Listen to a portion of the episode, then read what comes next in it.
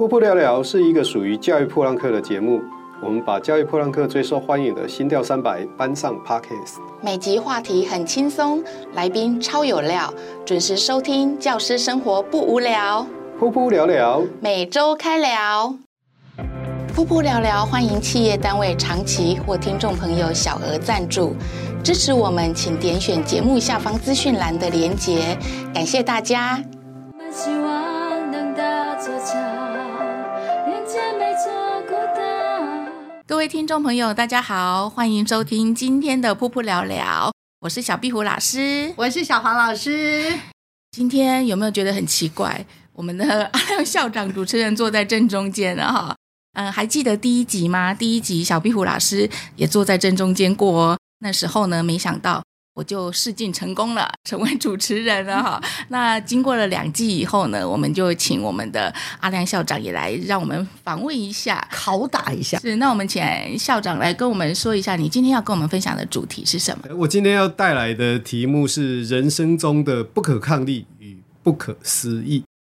等一下，什么是不可抗力？不可抗力就是没有办法的事啊！哦，对对对对，好，命中注定的感觉。哎，对对对对对对对。OK，好好好，这要从我小学开始讲。那其实呢，呃，所谓的不可抗力跟不可思议，就是一个是没有办法，那另外一个就是没有想到哈。那我在其实我没有念过幼稚园，然后念小学呢，我从嗯，各位哦，你如果去想，我现在这样子，我有后来当校长。我在小学一二年级刚入学的时候，我们班有四十一个人。哎，我好像要讲自己的自传一样啊。嗯。啊，呃，我始终是第四十一名这样子。第一一年级跟二年级的时候，我大概都是这样子。然后到三四年级有好一点呢，后来赢了一个哈。呃，一直到小学毕业，到五六年级的时候，我的成绩有稍微好一点，大概是全班的前十名。那我们在一个年代呢，呃，念私校的那个蛮还蛮风还蛮风行的。那时候就是要，如果你要想要念好一点的学校，就要去私立的初中嘛。啊，我爸就叫我去抽签，但是我爸叫我去抽签的时候，我是其实蛮讶异的。这个就是不可抗力的，我其实蛮蛮讶异，因为我们家很穷，他根本付不起学费哈。然后他就叫他说啊，人家要抽签，你就去抽签嘛。因为我我我住。我是台南柳营人哈，台南柳营在我那个年代有一个非常有名的学校叫凤和中学。各位如果有看过一出偶像剧叫《想见你》的话，它就是那一所学校里面的那一那一所高中哈。那现在已经关掉了。那那时候他就叫我叫叫我去叫我去抽签，嗯、然后我小学成绩又不好。等一下，所以那个那个时候的私立中学是抽签就可以去上，不用考试吗？呃，不用考试，但是我。嗯后来我后话后话会讲哦，就是说我我那那时候我爸叫我去抽签了，我跟他讲说，我小我成绩又不好啊，那传说中那种学校只收每一个学校前三名毕业的学生而已。我说我我毕业的时候哈，诶，大概全校大概三四十名吧，我说我绝对抽不中的。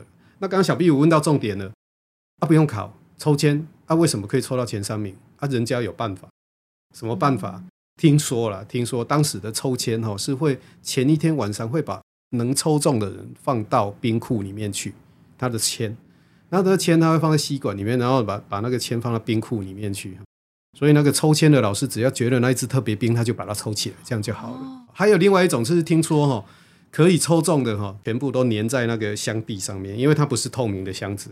然后过去那一个年代了，啊，我不管是怎么样哈，没想到我抽抽中。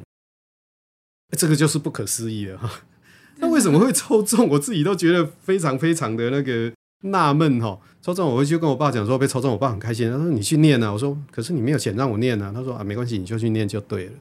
然后我就去念了。哦，这是第一个不可思议的地方。然后第二个不可思议的地方就是我入学那一天哈，我进到教室里面哈，我们班一班有七十二个人。啊，不是孔子的七十二个弟子，七十七十二个人要做几排？对对对对，那时候就反反哎，教室还是跟现在的教室一样大哦。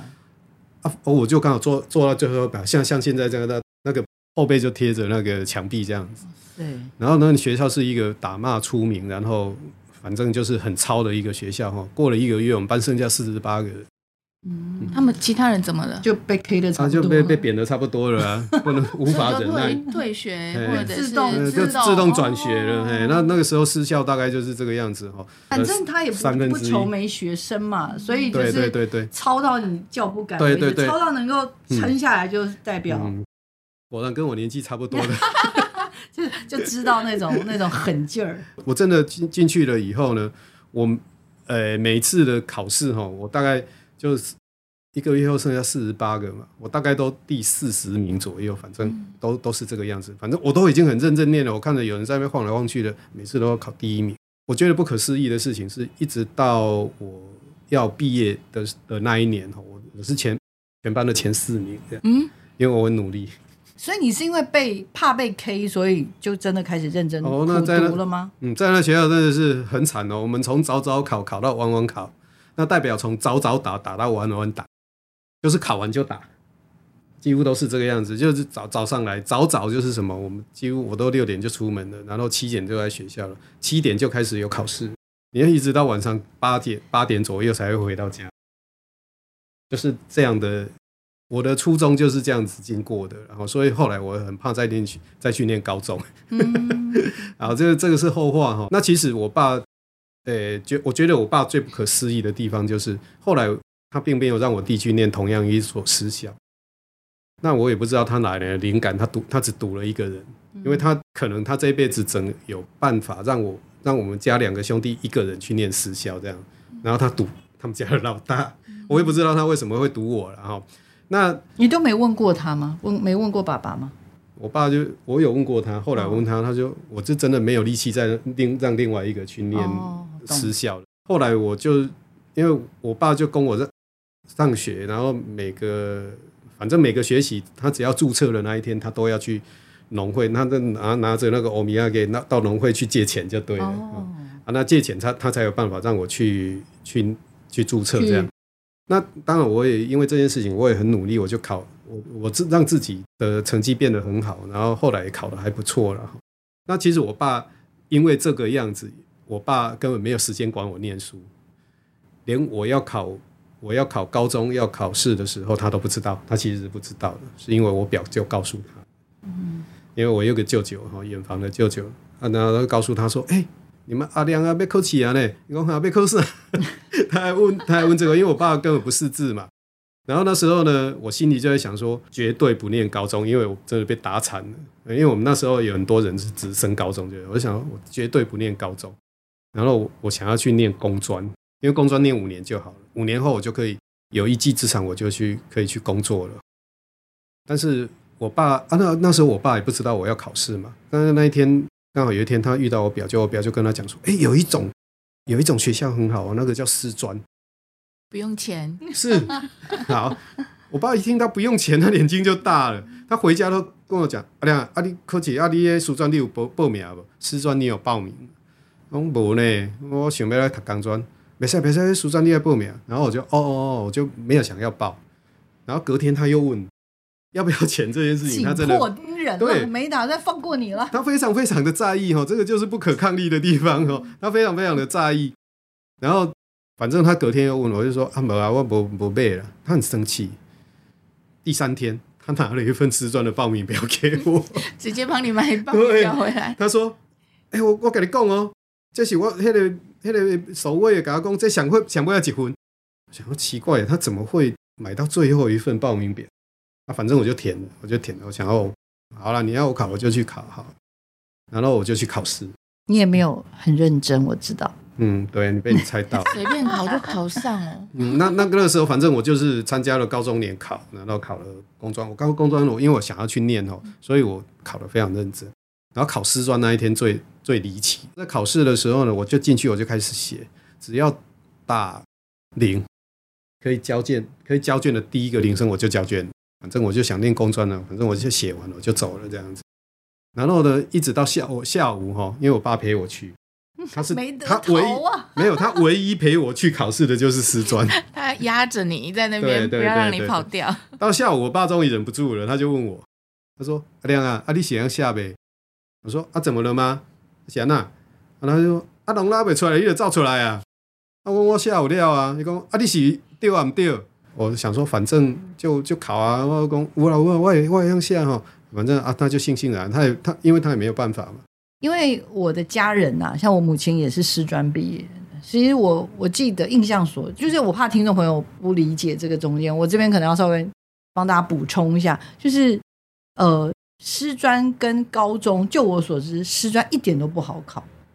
我要帮大家补充这件事情，而且、就是、当年呐、啊，对，在那个年代，师专是非常难考的。然后也因为，就像刚刚讲，它有很多的诱因，它是考上有点像是你等于就是公费，有点像我们现在对于这种毕业就公务员，然后就又又轻，就是又不用钱，然后将来马上又有工作，所以很多人想要考，一点都不好考。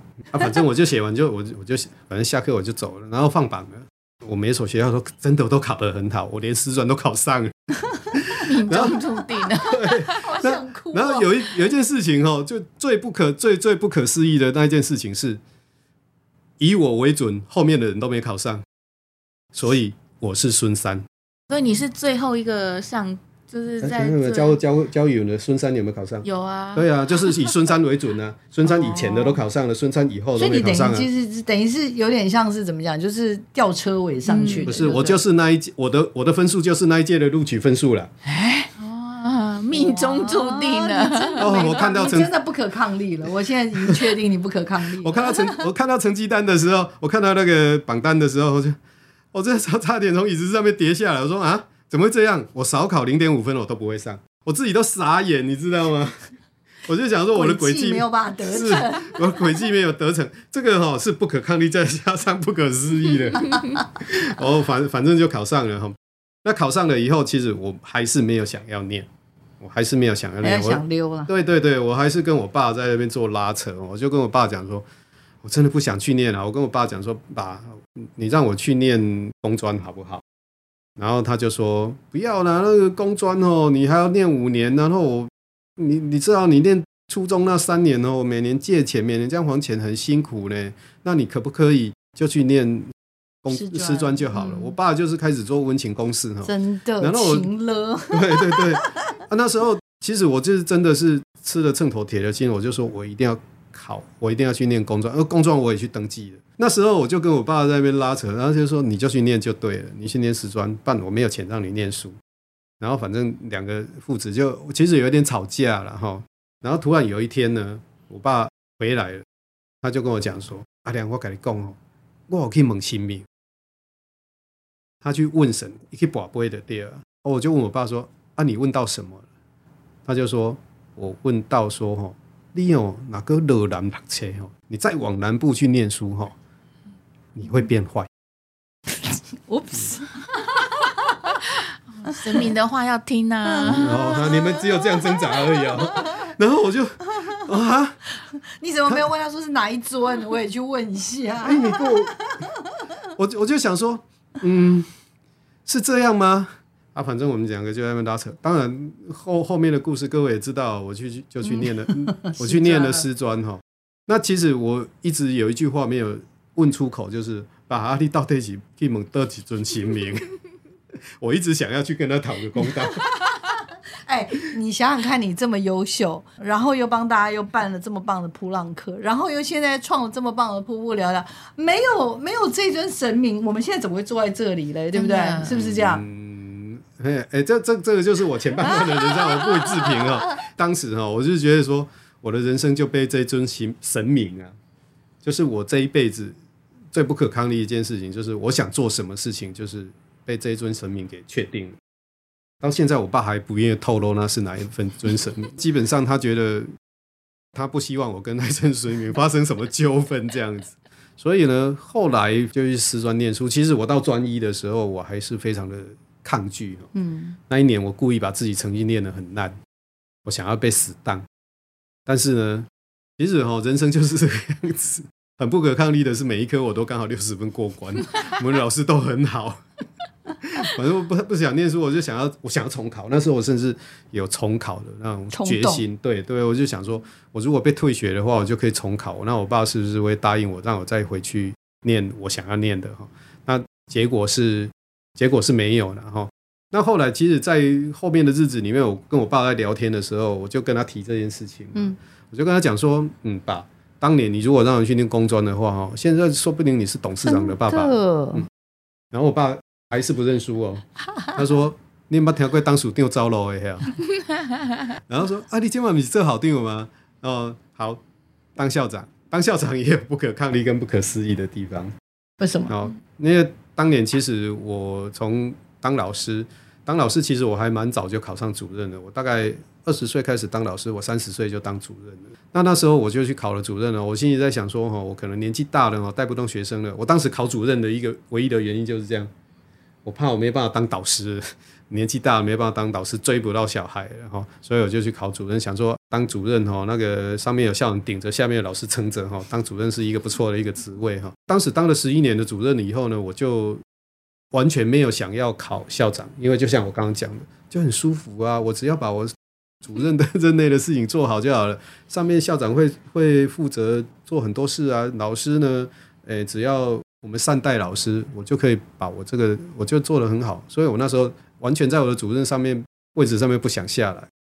那那时候我刚好遇到，我不知道他算不算我这辈子的一个贵人呢，就是一个会看风水也懂命理的一个老师这样子，嗯，你真的常常就是在这个关头就在这个关头，反正第一第一个遇到神明，第二个遇到老师的。那这位这位老师，其实我认识他的过程也很奇妙，就是刚好九二一地震那时候，我当总务主任，然后他家里也发生了一些变故，他那时候有以工代赈，他太太刚好到学校来，那其实当时我。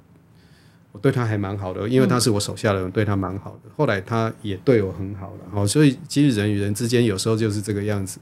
然后那时候呢，我我也很犹豫要不要考。那时候我就想说，我现在过这么舒服，我刚好考试，离我家只有七分钟的车程，我每天上下班这样多好啊。然后那时候呢，也有一个很赏识我的校长哈，洪龙夫洪校长在那边一定要特别提他一下，他很像我爸爸。他他那时候就跟我讲说，你要不要去考嘛？他甚至哈在校长要报报名的前一天哈，跑来问我说：“你报名表写好了没有？” 就是又又再把报名表拿来，没 有没有，好像那个呃那个叫什么？对，红爸爸的，对对对对，上升了。对，然后啊，反正我那时候就是，我就想啊，没关系的，人家我们的前辈哈这么的赏识你，我们就为了他考一次吧。然后刚刚好好死不死，那在准备的那一段期间，那个老师刚好到学校来，然后他我就跟他讲说：“哎。”我就在那边开玩笑，我就问他：“哎、欸，那个我这次考试会不会上啊？”然后呢，他他就在那边掐指一算，算一算以后，他就看着我，他就讲：“你这辈子只有这一次机会。”嘿，他说：“你这一次没有去考，你没有考上，你不会有机会了。”这样子。我说想哇，是真的吗？如果是这样的话，我一定要赌一下。就是当然也为为了很赏识我的校长赌一下，然后我就去考。其实我没有怎么准备啊。我讲到这个，是因为现在才敢讲哈。对，因为我知道校长考试是非常。很很要准备很多，而且像我们，我看到我的朋友他们在准备的时候，都还要有一些什么读书会啊，然后模拟考啦，哦、口试、笔试都要很厉害才行。像这种就说都没有准备的，这样可以吗？讨人厌，这一切都是命中注定哎，这个是不可抗力。我觉得不可抗力跟不可思议都有，真的很烦。就是说，人家告诉我说，哎，你这辈子如你如果没有去考，你可能就只有这一次机会了，然后。哎、欸，我就去考了。然后还有一个不可抗力，是很赏识我们的前辈，然后跑来了.告诉你你一定要去考。然后就我就填了报名表，然后就送送件，然后就去考了。诶、欸，我我觉得这蛮神奇的。从我整个求学的过程，一直到当校长，我觉得这件事情是蛮神奇。那一直到后来做教育普朗克年会，对啊，这个才是更我对我来说，我觉得是更大的奇迹。我觉得人生就是这个样子哦。有些事情你不想做的时候，有些莫名其妙的力量会推着你做。然后呢，你做了以后会有一些不可思议的结果。对，我觉得波浪哥对我来说比较听起来比较像你说不可抗力，我觉得比较像是不可思议。对我来说，我不知道小屁股老师怎么看噗浪哥。嗯，我也觉得是不可思议，不可思议。嗯，对对，就后来的成就，我会觉得有点不可思议。不可思议，就是一开始哈。一开始做的时候，你也没有想到是那个样子啊。那后来，我觉得教噗浪客哈，不管以后我们有没有在这样的一个聚会？因为现在很多人在敲碗，敲碗，对，真的，但是大大小小我，我觉得说哈，教育噗浪客它存在的一个意义，就是台湾教师社群的一个崛起了。当时哈，并没有那么多的教师社群，但是我觉得教育噗浪客这一个社群呢，把后面很多的教师社群就带起来。嗯、我觉得它是它的存在有它的历史意义。那我在讲我最后。今天讲的最后一件不可抗力加不可思议的事情，就是做了噗噗聊聊这个 podcast，真的真的很不可思议。对，这个要不要分享一下？哎，有人吗？你有跟大家分享过这事吗？没有。好的，来，就就是以前以前我在我我很很喜欢听广播哈，以前我这么睡睡觉前都听广播啊，我我很羡慕那个有人可以在麦克风后面讲他自己想要讲的事情。